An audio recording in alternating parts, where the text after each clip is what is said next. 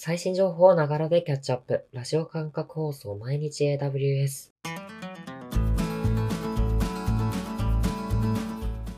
おはようございます。サーバーワークスの菅谷です。6月25日、今日も最新のアップデートを皆様にお届けしていきます。電車に乗りながら、ご飯を食べながら、ちょっとしたながら時間で気軽にキャッチアップしていきましょう。放送のフィードバックは YouTube のコメント欄、または Twitter のハッシュタグサバーにて投稿をお願いします。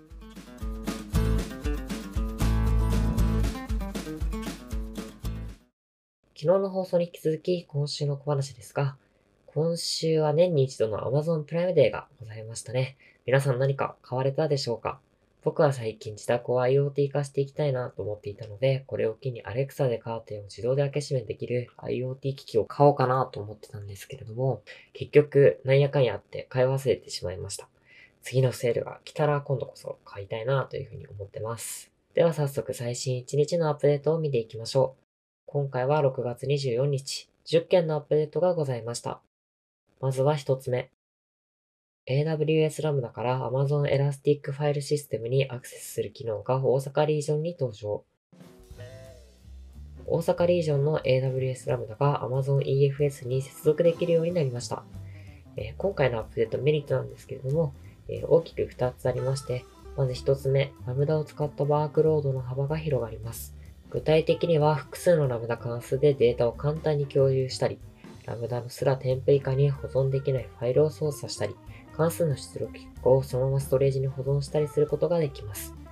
また2つ目として EFS を使うことでデータの一貫性を保つことができます。EFS へのアクセスが提供される前は、ラムダと組み合わせて使うストレージサービスとしては、S3 バケットを使うことが一番多かったのですが、S3 は結果整合性のため、ラムダが古いデータを取得してしまう可能性がございました。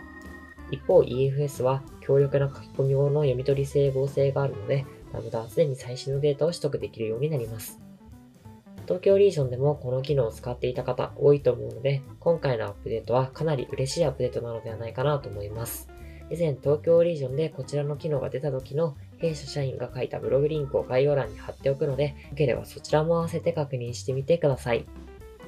続いて2つ目。AWS アウトポストが大阪リージョンに登場。まず最初にアップデートタイトルにあった AWS アウトポストについて説明しますと、こちらはデータセンターやオンプレミス環境で AWS サービスを実行できるサービスです。現在対応しているサービスとしては EC2 や S3、RDS など非常に多岐にわたります。アウトポストを使うことで、えー、様々なメリットがあるんですけども、例えば、オンプレミス環境とクラウド環境で一貫した開発運用を行うことができるようになったり、オンプレミスに残しておく必要のあるデータも AWS サービスで処理できます。今回のアップデートでは、大阪リージョンで AWS アウトポストがサポートされ、オンプレミスから大阪リージョンに接続ができるようになりました。このアップデートメリットなんですけれども、えー、大きく2つございまして、まず1つ目が、東京リージョンより大阪リージョンの方がアウトポスト実行場所と物理的な距離が近い場合、より低遅延でワークロードを実施することが可能となります。また、2つ目として、接続先リージョンが増えたことで、システムの可用性が向上しました。大阪リージョンへ接続先が増えたことで、既存のアウトポストご利用の方にもメリットがあるアップデートとなっています。続いて3つ目。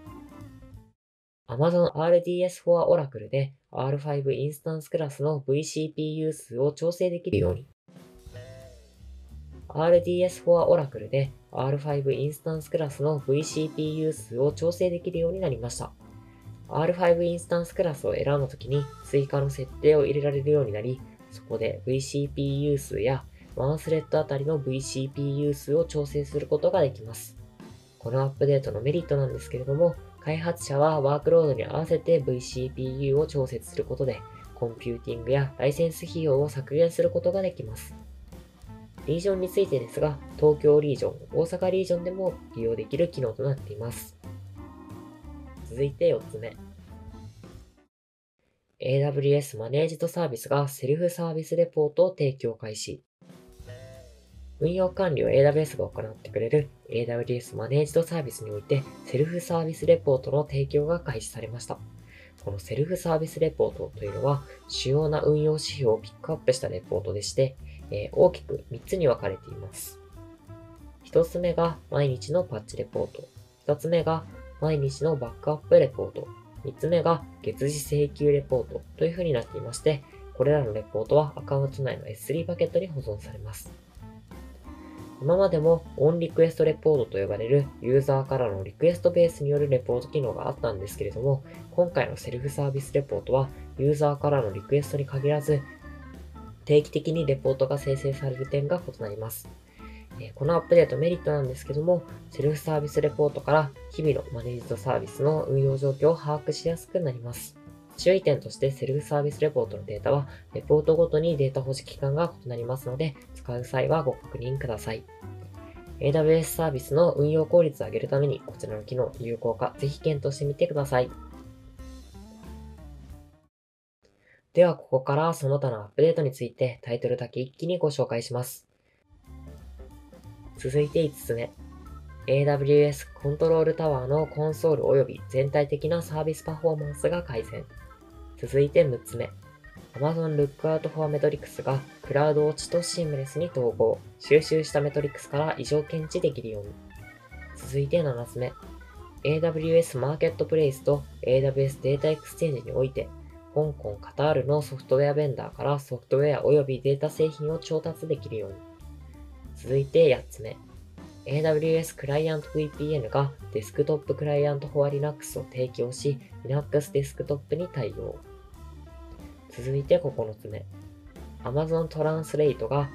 XLIFF ドキュメントの翻訳をサポート。続いて最後のアップデート。Amazon Textract のフォーム抽出機能が精度向上し、より正確にドキュメントを解析できるように。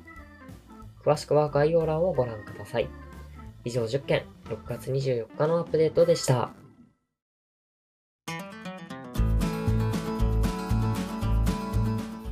繰り返しになりますが、放送のフィードバックは YouTube のコメント欄、または Twitter のハッシュタグサバにて投稿をお願いします。また次回、毎日 AWS お楽しみに。ではでは。